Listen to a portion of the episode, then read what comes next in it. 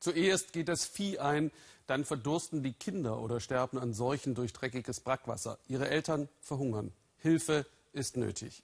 Guten Abend zum Weltspiegel. Zwei Jahre Dürre im Osten Afrikas bedrohen zwischen 16 und 25 Millionen Menschen mit dem Tod, schätzen die Vereinten Nationen. Man habe die Warnzeichen zwar gesehen, aber kaum gehandelt, nun fehle das Geld. Kriege wie in Syrien bestimmen eben nicht nur die Schlagzeilen.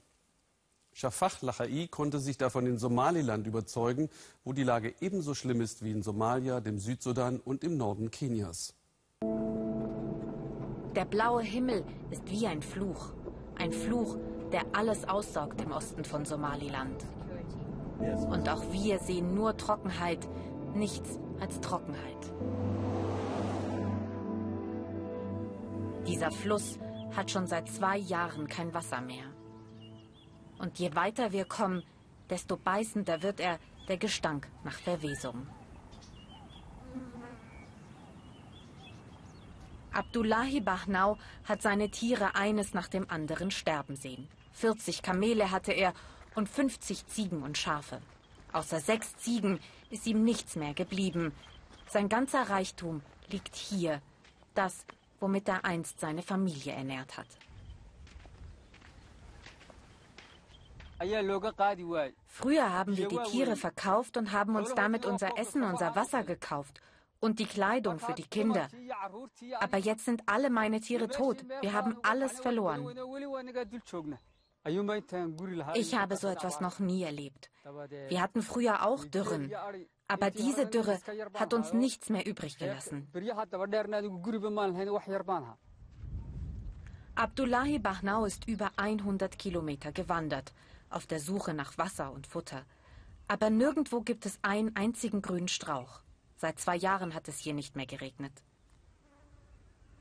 Seine Familie hat keine Kraft mehr, um weiterzuziehen. Abdullahi Bahnaus Frau hat nur noch ein Kilo Mehl zu essen, sonst nichts. Eine Nachbarin aus dem Dorf hatte Mitleid mit ihnen aber sie habe kein Wasser, um damit etwas zu kochen. Als wir noch die Tiere hatten, konnte ich den Kindern Milch und Butter geben. Doch jetzt haben wir nichts mehr, nur trockenes Mehl. Was anderes habe ich nicht. Ich weiß, dass meine Kinder davon Bauchschmerzen bekommen, vor allem mein Kleines. Die Eltern machen sich furchtbare Sorgen um ihre Kinder. Aber sie haben kein Geld für ein Busticket in die Stadt zum Krankenhaus. Sie sitzen hier unterm Baum, sagen sie, beten und warten auf den Regen. Im Dorf verteilt eine lokale Hilfsorganisation Geld an die Ältesten. Die sollen es dann unter ihren Familien aufteilen. 85 Dollar pro Person, gespendet von der Kindernothilfe. Die Hilfsorganisationen probieren neue Wege aus. Geld statt einem Sack Mehl, weil die Menschen selber besser wissen, was sie brauchen. Doch die Hilfe reicht hinten und vorne nicht und die Zahl der Menschen, die Unterstützung brauchen, steigt. Als wir im nächsten Dorf ankommen, versammelt sich sofort eine Menschenmenge. Sie hoffen, dass die Mitarbeiter der Hilfsorganisation etwas mitgebracht haben. Für die ist die Lage auch schwer zu ertragen. Es bricht einem das Herz, es ist sehr traurig. Die Hilfe, die wir leisten, ist sehr gering. Es kommt auch sehr wenig Unterstützung von der internationalen Gemeinschaft. Aber wenn wir nicht bald mehr tun, werden wir hier eine schwere Hungersnot haben. Ein Grund für die fehlende internationale Hilfe ist, dass Somaliland sich vor 26 Jahren für unabhängig erklärt hat. Vom ewigen Krisennachbarn Somalia. Das kleine Land hat es geschafft, friedlich und stabil zu sein. Aber niemand erkennt die Unabhängigkeit an. Und so kommt kaum Hilfe von außen.